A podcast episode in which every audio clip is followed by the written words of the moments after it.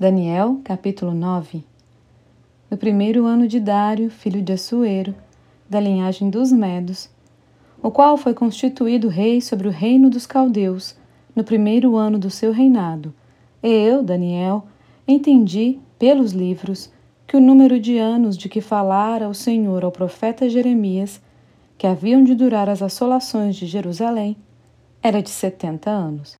Voltei o rosto ao Senhor Deus para o buscar com oração e súplicas, com jejum, pano de saco e cinza. Orei ao Senhor meu Deus, confessei e disse: Ah, Senhor, Deus grande e temível, que guardas a aliança e a misericórdia para com os que te amam e guardam os teus mandamentos. Temos pecado e cometido iniquidades, procedemos perversamente e fomos rebeldes apartando-nos dos teus mandamentos e dos teus juízos.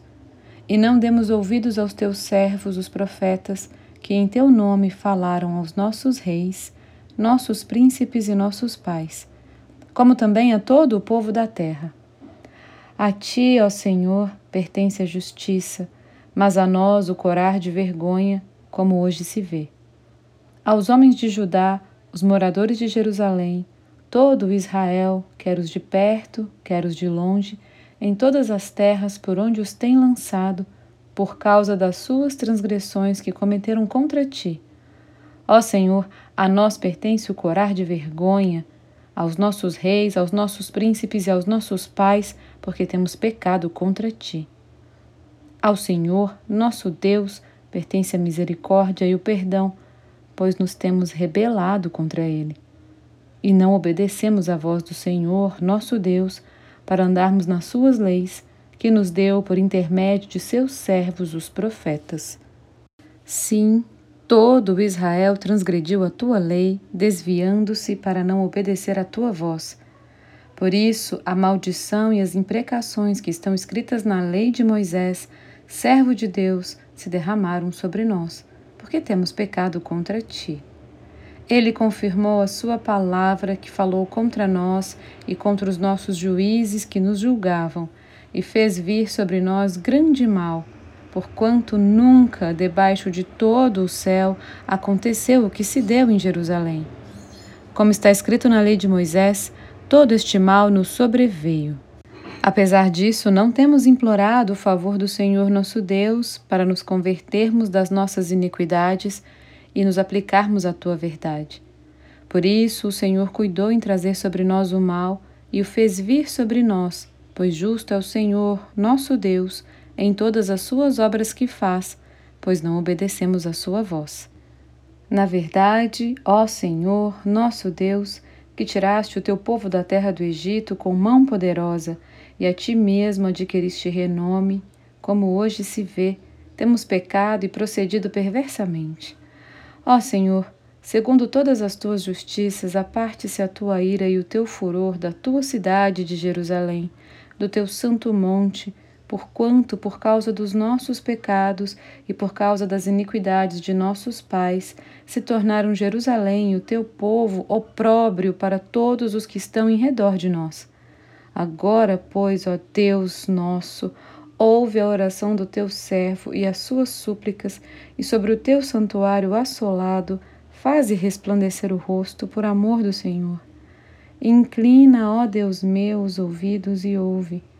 Abre os olhos e olha para a nossa desolação e para a cidade que é chamada pelo teu nome, porque não lançamos as nossas súplicas perante a tua face, fiados em nossas justiças, mas em tuas muitas misericórdias.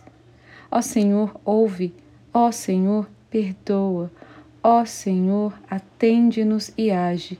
Não te retardes por amor de ti mesmo, ó Deus meu, porque a tua cidade e o teu povo são chamados pelo teu nome. Falava eu ainda e orava e confessava o meu pecado e o pecado do meu povo de Israel, e lançava a minha súplica perante a face do Senhor meu Deus, pelo monte santo do meu Deus. Falava eu, Digo, falava ainda na oração quando o homem Gabriel, que eu tinha observado na minha visão ao princípio, veio rapidamente, voando, e me tocou a hora do sacrifício da tarde. Ele queria instruir-me. falou comigo e disse: Daniel, agora saí para fazer-te entender o sentido. No princípio das tuas súplicas saiu a ordem, e eu vim para tu declarar, porque és muito amado. Considera, pois, a coisa e entende a visão. Setenta semanas estão determinadas sobre o teu povo e sobre a tua santa cidade, para fazer cessar a transgressão, para dar fim aos pecados, para expiar a iniquidade, para trazer a justiça eterna, para selar a visão e a profecia e para ungir o Santo dos Santos. Sabe e entende.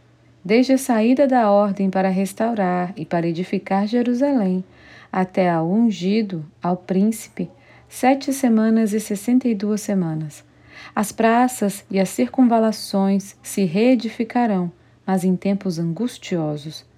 Depois das sessenta e duas semanas será morto o ungido e já não estará.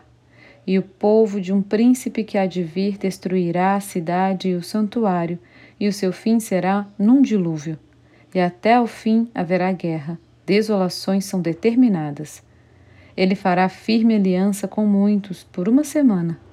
Na metade da semana, fará cessar o sacrifício e a oferta de manjares. Sobre a asa das abominações virá o assolador, até que a destruição, que está determinada, se derrame sobre ele.